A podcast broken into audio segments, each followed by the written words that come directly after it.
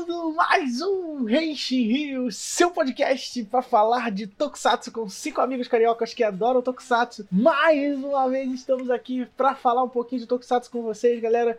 Como vocês podem ter visto aí no, na thumb do podcast, no, no título do podcast, hoje a gente vai falar sobre o mágico ano de 2009.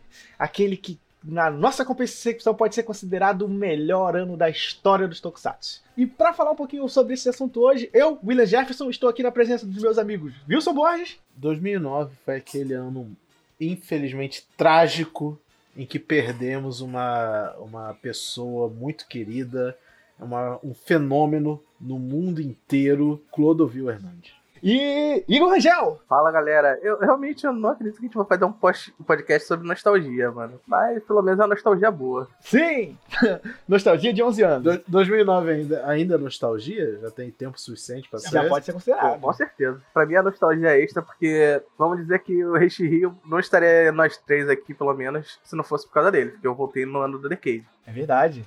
E te falar, o ano do Decade foi o ano que eu comecei a assistir Tokusatsu religiosamente. Mas antes disso, vamos lembrar a vocês que o nosso podcast está presente sempre em todos os apps de podcast, né? No Apple Podcast, no Google, no, no Anchor. Você pode procurar a gente onde você quiser. Sempre, se possível, avalie a gente positivamente. Cinco estrelinhas lá na Apple faz uma diferença absurda no nosso trabalho. Lembrando que a gente também tem o nosso Discord, né, que é o nosso lugar oficial do fã do Tokusatsu, né, porque agora a gente teve uns anúncios muito da hora rolando no Tokusatsu, é muito legal lá pra você poder discutir com a galera, a galera está conversando bastante sobre, tá sendo muito legal. É, acessar nossas redes sociais, né, Facebook, Instagram, Twitter, sempre no arroba Rio, e também acessar o nosso twitch.tv barra Rio, onde todas as sextas-feiras a gente realiza a nossa Ultra Feira, né, a nossa live de Ultraman, que a gente comenta o episódio da semana de Ultraman Z, que tá saindo oficialmente no YouTube. E também comentamos, às vezes, algumas noticinhas, dependendo do que sai no meio dessa semana. É, não vou esquecer do nosso canal do YouTube também, que a gente tá preparando algumas coisas. Ah, é, a gente tá programando um projeto pro YouTube, a gente não tem nada lá ainda publicado, mas se puder, por favor, dá um subscribe, seguir lá, você também no arroba Renchirrinho, ok? Muito obrigado e vamos para o nosso podcast.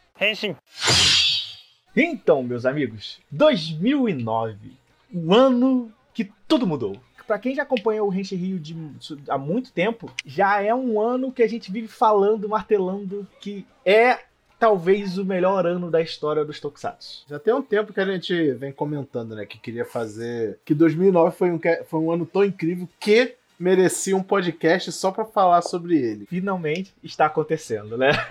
Mas o que acontece? A gente tá, a gente queria focar um pouquinho no ano de 2009, porque primeiro, a gente acha que às vezes a gente voltar para trás para poder falar um pouquinho sobre marcos importantes na época do Tokusatsu, eu acho que o legal disso é a gente poder falar sobre essas séries e deixar, né, explicar um pouquinho das pessoas sobre o contexto de que essas séries, quão importantes são esses, esses conceitos para essas séries, né?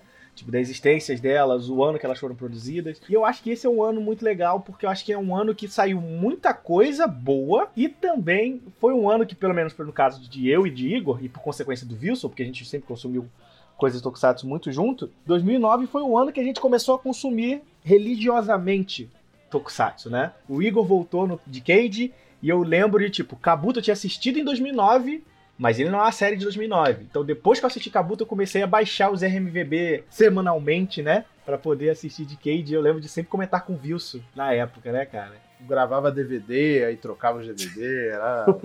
é, ia pra frente de anime, né? Comprava os DVD de Tokusatsu. Comigo, na época, foi quando finalmente consegui ter banda larga no bairro. A primeira coisa que eu fui atrás foi, foi o Decade, que eu tinha salvo no, nos vídeos do Orkut o nome da série há um tempão. Então, quando, quando tiver internet, eu vou baixar. Quando tiver internet, eu vou baixar. É, pra você ver. Então, vamos lá, vamos se situar, né? 2009 foi um ano importante para Kamen Rider, para Ultraman e até para franquias fora desse eixo Toei Tsuburaya e para Power Rangers também. Então, vamos lá. Vamos começar com o que que saiu em 2009 e o que que a gente vai comentar sobre isso em 2009. Olha, em 2009 saiu um dos tokusatsu mais importantes da história da, da franquia. É, revolucionou o mercado, revolucionou um jeito que um tokusatsu é feito, que foi Dragon Ball Evolution.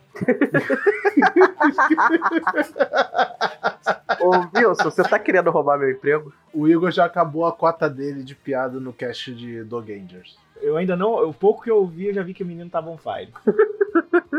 Nem tenho ideia. Mas assim, por quê? O que a gente teve de que saiu no ano de 2009? Primeiro que no ano de 2009 a gente teve três Kamen Riders. Assim, não três Kamen Riders completos, mas houve exibição de três Kamen Riders durante o ano de 2009. Por E, quê? e foi o ano que Kamen Rider mudou para sempre, diga-se de passagem. Sim. Por quê? 2009 era marcado como o ano em que os Kamen Riders G6 iam fazer 10 anos. E rolou muita especulação sobre isso na época, como é que ia ser esse Kamen Rider novo e tal. Kamen Rider Kiva estava acabando, né? Ele estava representando esse fim desse ciclo. Que ainda era aquele ciclo da- do Tokusatsu, do Tokusatsu, do Kamen Rider começar, por exemplo, começou, o Kiva começou em janeiro de 2008 e, até- e terminou em janeiro de 2009. Até aí quase todo toda a série Kamen Rider eh, seguia essa regrinha e mantinha aquela coisa de o Kamen Rider daquele ano. No caso, o Kiva é o Kamen Rider de 2008. Aí, janeirozinho assim, acabou Kiva. Então, foi o primeiro Kamen Rider de 2009. Então, aí nessa época começou a sair as informações, né? Vazamentos. Eu lembro que eu tava começando a acompanhar isso. E aí saiu um design, uns riscos pretos no rosto, uma armadura rosa, magenta, e todo mundo falando assim: Ah, isso aí é, é fake. Tô indo fazer um Kamen Rider roxo, rosa, com uns troços pretos no rosto. E no final, era o design verdadeiro e a gente conhecia Kamen Rider Decade. Amados por. odiados por alguns, não gostado por outros. Kamen Rider Decade foi uma série comemorativa. Naquele momento a gente, ela, a gente descobriu que ela é pavimentar uma coisa que é regra pros Kamen Riders até hoje, infelizmente. Que séries comemorativas não são boas pro universo Kamen Rider. Né?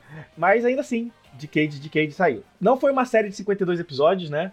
Eles tiveram algumas dores de cabeça em relação à produção. E por conta disso, Decade teve 39 episódios, se não me falha a memória. 31 episódios Decade teve. 20 a menos, basicamente, né, do que normalmente tem.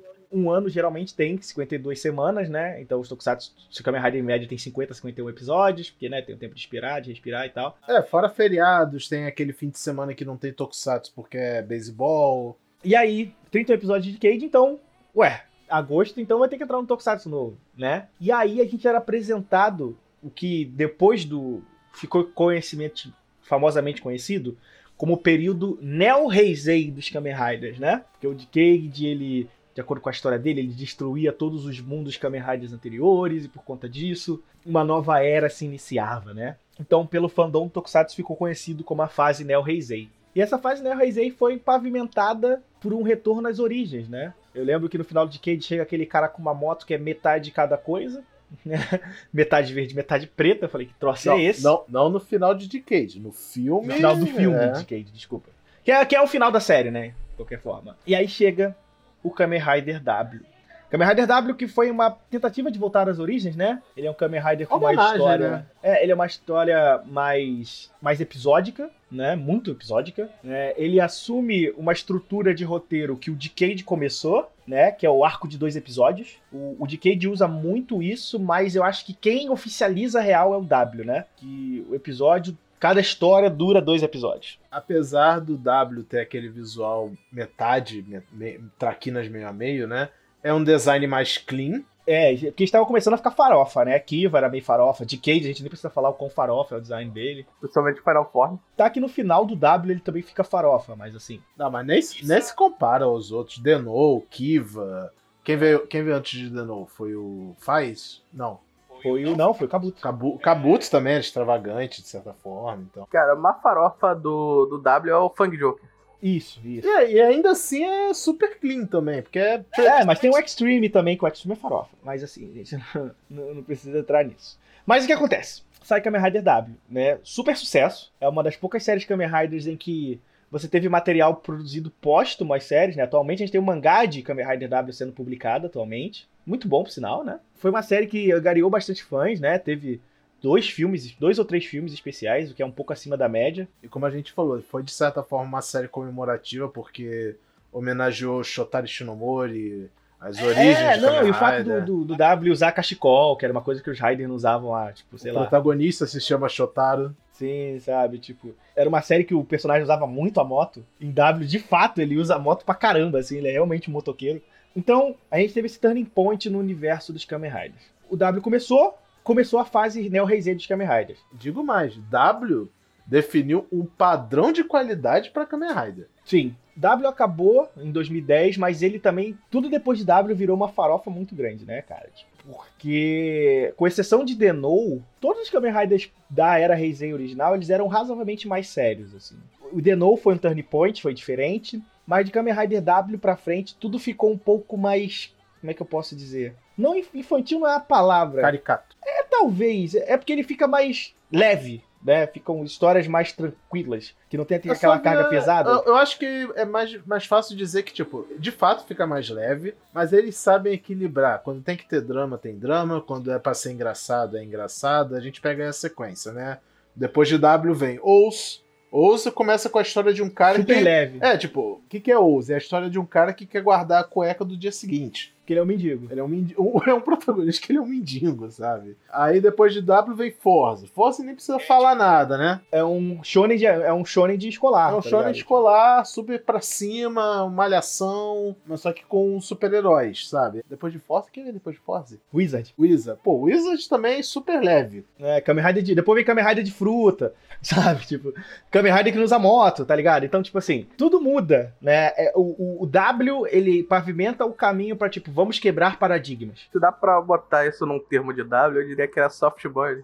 né? No final de tudo, Que é sim. bem soft, né? Tudo. E, e aí, W foi a mudança no mundo do Kamen Rider. Logo em seguida, a gente termina de passar um dos Super Sentai mais chatos que existem, né? Que é, na minha opinião, né? Obviamente, Engine Sentai Goondia, que eu acho um Sentai super fraco. Eu não acho que ele é fraco, eu acho que ele não é pra gente, é diferente. Talvez. Mas o que acontece? Goondia acaba em 2009 e começa a melhor série Super Sentai de todos os tempos. 2009 é o ano de Samurai Sentai Shinkenja. A gente já tem um cast também sobre Shinkenji, então a gente não vai se aprofundar muito, mas inegável, melhor série.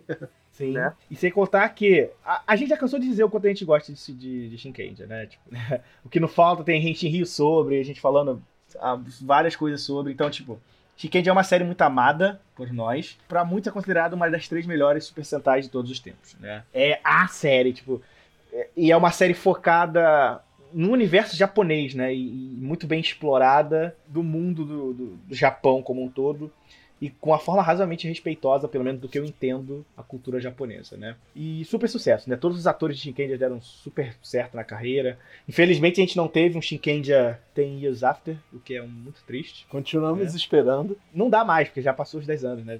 É é 2019. Ué, Já não pode tem fazer 12 years, 30 years, eu não ligo, desde que como. faça. Mas assim, é, é uma série fantástica, cara. Quem não assistiu Shi- Shinkenja, por favor, assista, é maravilhosa. Tem o Henshin Rio nosso sobre o Shinkenja, com, contando com a presença da maravilhosa GG Pinheiro. Infelizmente eu não conseguia participar desse podcast, fiquei muito triste. Mas é a regra do Henshin Rio, né? Eu não posso participar das minhas coisas favoritas.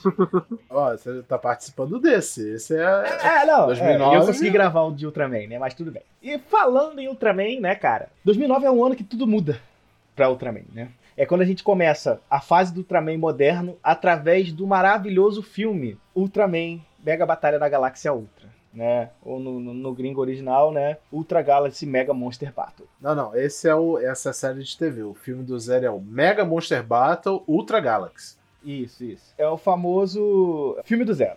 E aí, o que que rola? Conseguimos assistir. Cara, é meu Ultraman favorito até hoje, sabe? Introduz o Zero, que é um dos Ultramans mais icônicos que a gente tem dos últimos anos. Introduz o Belial, que é o vilão mais icônico dos Ultraman dos últimos anos. Apresenta uns Ultramans que são rápidos, que lutam com muita, com muita agilidade, coisa que não se era produzida há zilhões de anos. O Koichi Sakamoto adiciona muito à franquia Ultraman quando ele assume ela. E, cara, tanto Mega Batalha na Galáxia Ultra quanto a série de TV que sai depois, né? Ultra Galaxy Mega, Mega Monster Battle. Never End Odyssey, o Ultraman tem que saber trabalhar o nome das séries dele, que é também um marco fantástico nesse universo de, de pros Ultraman, cara. E dali pra frente só saiu Ultraman bom, né? Existem suas duas, existem controvérsias, tipo Ultraman RB, seja quem ouviu o nosso Henshin Rio sobre já sabe a minha opinião sobre, mas cara, só saiu uma pancada de Ultraman legal ali, né? Depois daquilo, sabe? Ultraman X, Ultraman Orb, sabe? Tipo, Ultraman Didi. Então, assim, 2009 também foi a revolução dos Ultraman, né? Na real, acho que o, o 2009, pra mim, com Ultraman, né? É o passo da revolução que o Koichi Sakamoto ia trazer para Tokusatsu, não só para Ultraman, porque É, no Tokusatsu japonês. é, Ultra Galaxy, o filme do. Mais fácil de falar, né? O filme do Zero, ele foi o pontapé, porque depois daí o Koichi Sakamoto trabalhou no próprio Kamen Rider W, trabalhou em Gokad, tudo que foi seguindo após 2009, sabe? Ele estava envolvido, pelo menos nos primeiros episódios, para fazer aquelas coreografias mais vistosas e tal, seja em Ultraman, seja em Kamen Rider, seja em Super Sentai, e é isso. Nem precisa falar muito sobre o mundo de Ultraman, porque tudo mudou a partir daquilo, né? E aí, também muda tudo no universo dos Power Rangers, né? Por quê? 2009 sai a última série produzida pela Disney dos Power Rangers. E nesse momento, a Disney fala assim: deixa eu abrir a porteira e vou deixar o Chip escrever o que ele quiser. Que é o, o cara que vem trabalhando com roteiros da, da, da Disney há bastante tempo. E aí cai na mão dele e do Mike Smith pra dirigir. Cara, e aí, pronto. Abriu a porteira, pegaram Engine Sentai Go Onder, que é uma série super infantil, super infantil, e falaram assim: quer saber? Cansei. Bora fazer Mad Max. Mad Max para crianças. é isso. Power Rangers RPM é o Mad Max dos Power Rangers. Literalmente, sabe? Tipo, mundo pós-apocalíptico, humanidade derrotada pelos vilões, sabe? Eles vivem numa cidade que é uma cúpula. O, personagem principal pilota um V8, né? Um interceptor V8. É, é tipo, é, primeiro é um episódio, começo tá tão? Ed. Cara, é tão Ed o começo de RPM, porque aparece ele, tipo, dirigindo carro super veloz, assim, no deserto, fazendo manobras, e ele se veste todo de preto, o carro é todo preto. Cena de ação absurdas, né? Não transformadas e transformadas, né? Koichi Sakamoto ainda era produtor executivo nessa época. Mas, cara, Power Rangers RPM é talvez um dos melhores Power Rangers já feito na história da humanidade, assim. É uma coisa que a gente sempre fala, que é, aquele, é, é um dos, que o pessoal fala que ah, os Power Rangers são sempre a versão piorada do Super Sentai. Para com essa merda. A gente já teve séries anteriores que já provaram isso. O próprio o Mario Morphin já provava isso. Power Rangers Galáxia Perdida provava isso. Power Rangers no Espaço já provava isso, sabe? Mas tinha um prego do, do, do, do- do caixão quando eles negam com esse argumento. Pra mim é Power Rangers RPM, tá ligado? Tipo, Não, cara, Po- Power Ranger RPM é uma coisa tão fora da curva e de qualidade boa que é injusto comparar até outras séries com ele. Tipo, você fala, ah, eu vi essa série de Power Ranger aqui, mas não foi tão boa quanto RPM. Aí já até me falaram assim, pô, mas comparar com o RPM é sacanagem, né? É, tipo comparar qualquer coisa com Shinkendia, sabe? Tipo, é meio desonesto, assim, né? Tipo. E aí, super da hora, foda pra cacete. Quem assistiu RPM vai falar pra você que é ótimo. Eu não conheço uma pessoa que. Só fala mal de RPM quem não assistiu RPM.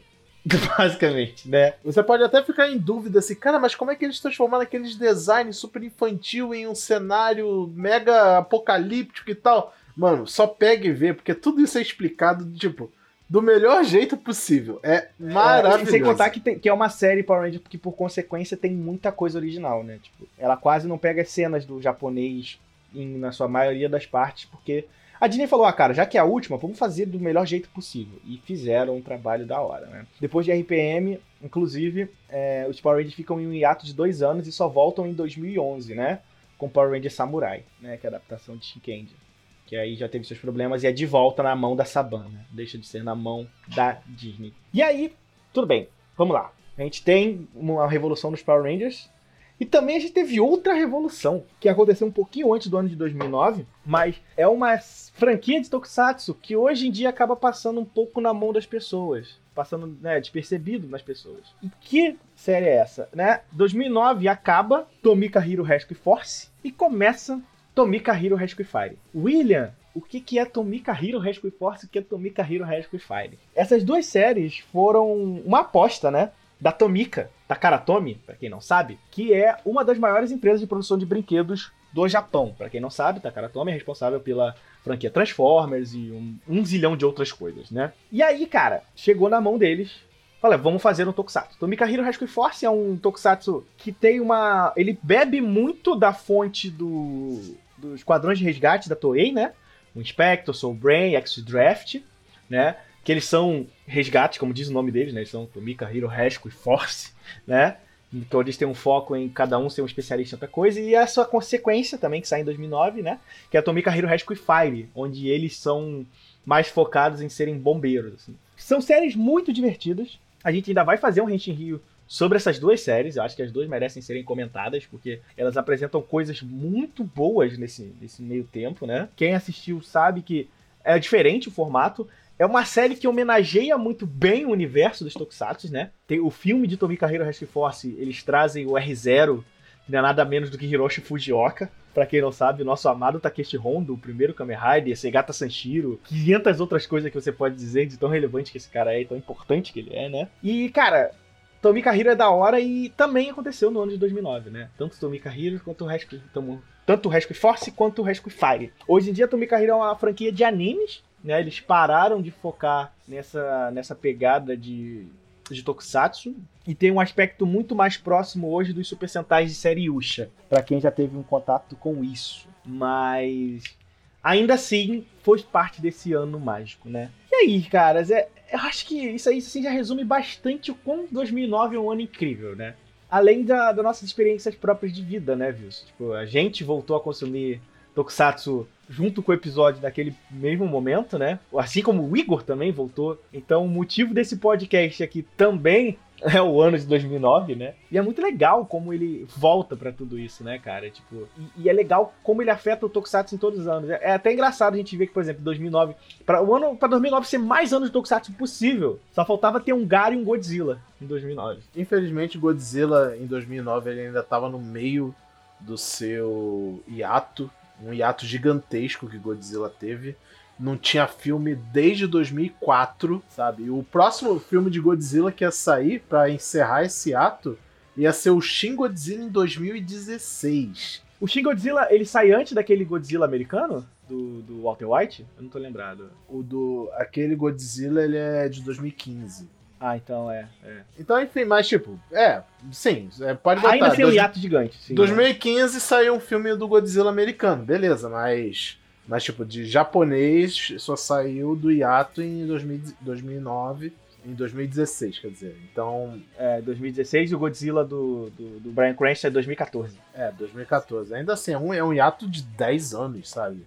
Sem e coisa é, nova é um hiato de Godzilla. 10 anos e quando ele volta do hiato, volta com um filme ruim, né, cara? Tipo, não, um filme aquele bom. filme não é um filme. Ele não é um filme ruim. Ah, enfim, não, isso é pra outro cast. não, vou, não, vou, não vou gastar tempo aqui defendendo aquele filme horrível, mas tudo bem. Só fica bom com o Shin Godzilla. E se vocês quiserem saber mais sobre Shin Godzilla, ouçam o nosso Henshin Rio sobre, né? Que é um podcast que gostei muito de ter gravado, porque é um filme que eu gosto bastante. Henshin! Então 2009 foi o ano que pavimentou as nossas vidas, né? Foi o ano em que o Henshin Rio, ah, quer dizer, que a gente voltou pro Tokusatsu, né? A gente voltou a consumir desesperadamente. Eu comecei a assistir semanalmente. Eu lembro de Decade, cara. Decade saiu episódio, falava, Wilson, baixei o episódio de Decade. Aí levava o pendrive pro Wilson, Wilson assistia o episódio de Decade e a gente ficava comentando sobre o episódio de Decade depois. Não, era legal na época, né? A gente, nossa cabecinha mais inocente. A gente, o quê? Eu tinha 19 anos. Eu tava, tava terminando o terceiro ano do, do segundo grau ainda, então é, o senso crítico ainda não era lá tão desenvolvido quanto é hoje. Então saiu os episódios, a gente ficava. Caralho, ele foi pro mundo do Kabuto. Caralho, ele foi pro foi, mundo não, do. Não, mas o episódio do Kabuto eu lembro de ter odiado, mas teve outros episódios que eu gostei, assim. Não, porque era um dos poucos mundos que a gente sabia qual era. Porque a gente Sim. ainda não tinha um. Ah, tipo, Decade, de certa forma, foi uma grande porta de entrada pra franquia Kamen Rider num todo. Porque a gente conheceu muito Rider através do Decade.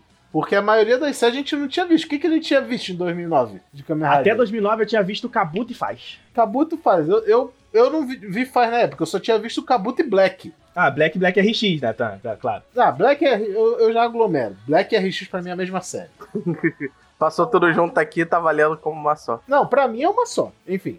Nem a Toei, na verdade, considera Black e RX como uma série só, considera como duas séries, né? Tanto que toda vez que tem série comemorativa, filme que junta os Rider, ele bota o Black e o RX um do lado do outro, eu fico, por quê?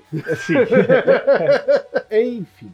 Então a gente ficava muito impressionado com Decade, a gente ficou na época sem entender por que, que Decade teve pouco episódio, né? E a gente mal sabia nessa época como que isso ia impactar a indústria de, de Kamen Rider. Ia redefinir um padrão. Cara, você tem noção que Decade redefiniu um padrão de lançamento que era seguido desde, sei lá, anos 70 né? É uma coisa muito grande isso. É, e eu lembro que foi pouco depois de Decade que eu fui entender esse mundo dos background, do, sabe, do, do, das coisas de, de fora do, do, palco de Kamen Rider, porque foi quando eu comecei a ouvir o Senpu. Porque foi final de 2009, início de 2010, eu comecei a ouvir o Senpu Cast. Aliás, amigos aí do Senpu, abraço. É, um abração. Eu comecei a ouvir lá na época do final do, do W, quando eu conheci.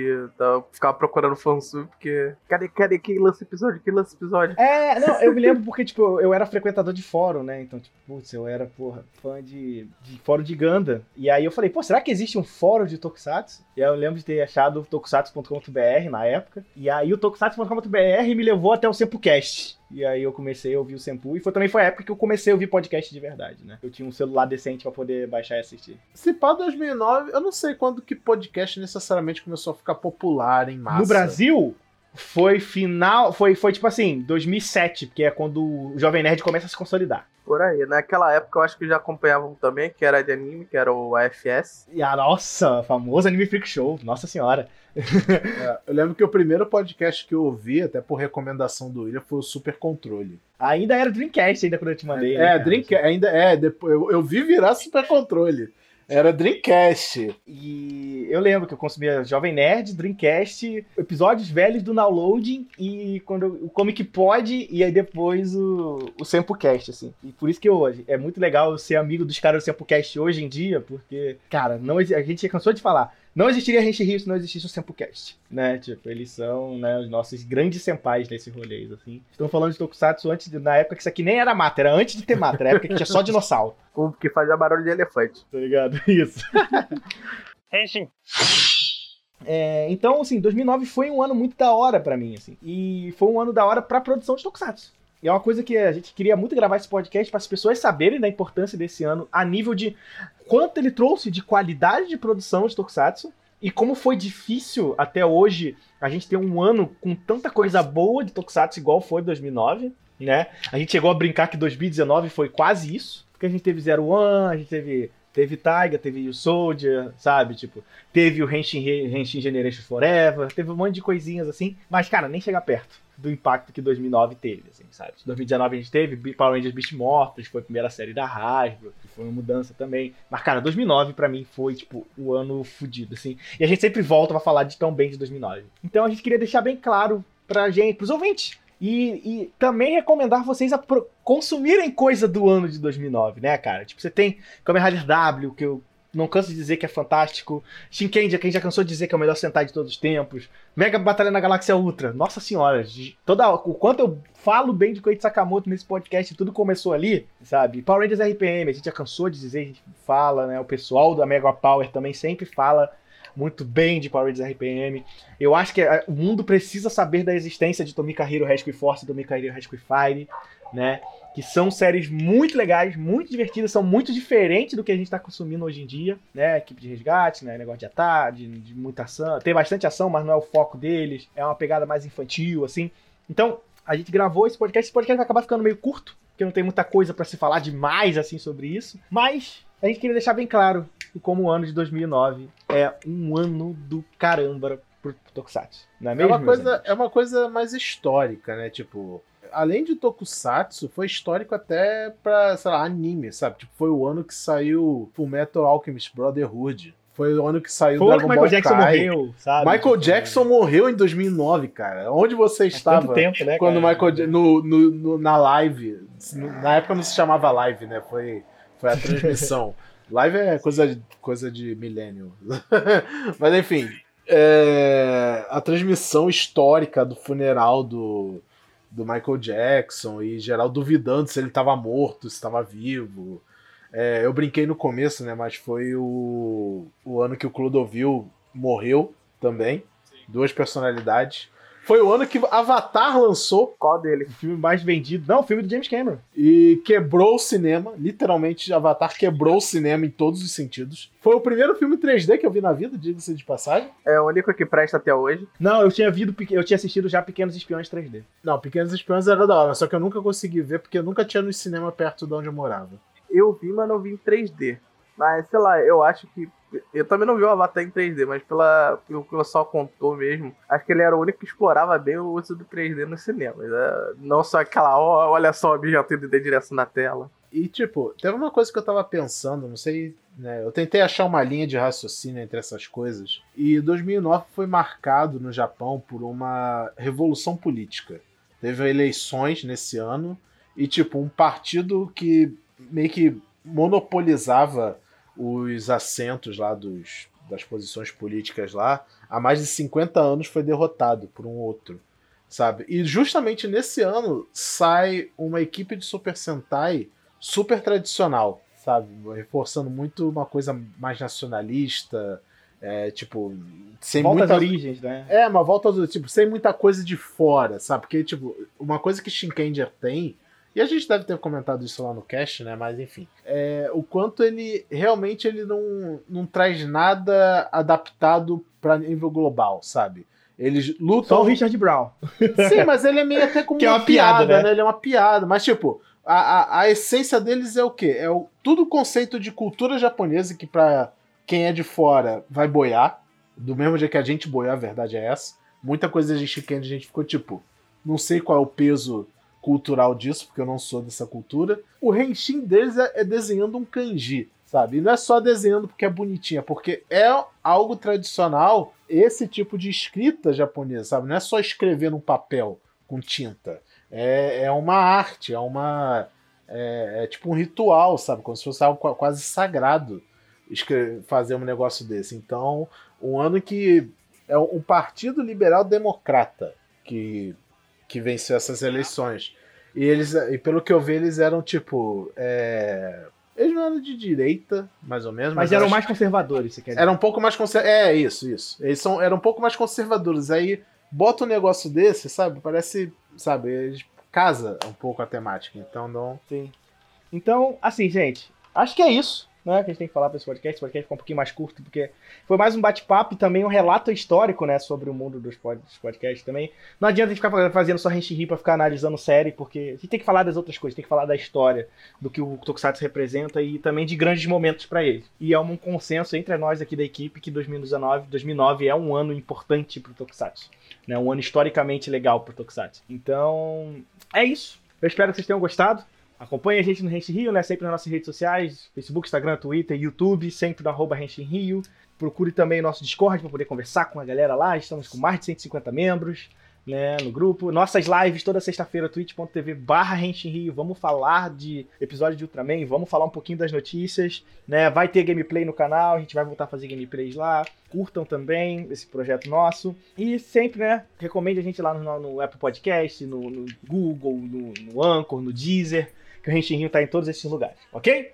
Então é isso, gente. Eu me despido aqui. Eu falo o meu tchauzinho pro meu amigo Wilson Borges. É isso aí, galera. Deixo aqui o meu, meu tchau e vou compartilhar com vocês o meu fato favorito histórico de 2009, em que a primeira dama japonesa ela alegou publicamente que havia sido sequestrada por um OVNI e tinha ido até Vênus. E disse que era um lugar muito bonito e verde. O meu, aquele meu tchauzinho pro meu amigo Igor Rangel. Valeu, galera. E o último fato sobre 2009, se, não me, se eu me lembro bem, foi o ano que acabou o House. Uma série que eu gosto bastante. Sim, eu também. É, eu já comp- comprei até livro dessa série na época. Pô, eu acho que eu tinha comprado também. Prestei, a pessoa não me devolveu. Também aconteceu a mesma coisa. Acontece. Será que foi a mesma pessoa, Igor? Pô, mas, mas é isso. Gente, tchau, tchau. Um beijo, um abraço e até a próxima. Falou!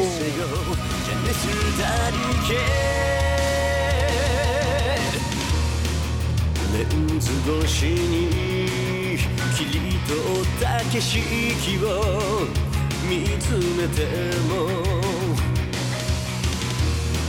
真実とは心の目の中に映るものさ。どこかで戦いの幕が開きくという現実さらうレーション On the road 旅に出る理由は世界が滅びる未来変えるためもっと強く夢を抱けよう Dreamers 僕の運命は必ず10度目に立ち変わったその時に新しい風通り抜ける道が開くのだろう目撃せよ試すなりけ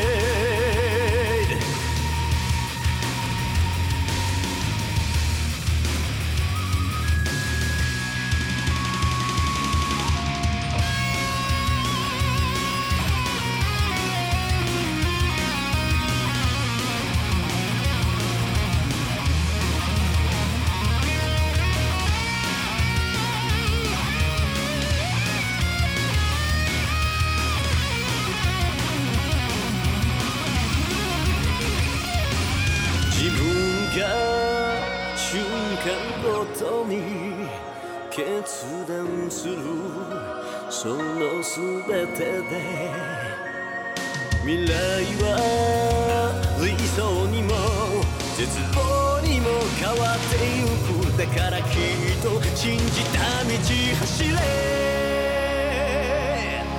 On the road 誰も旅立ち本当の自分自身出会うため歩き続けるのさ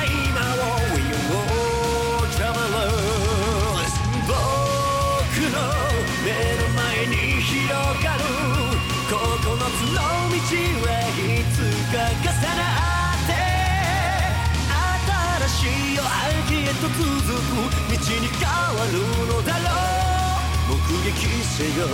ジェネスダリケ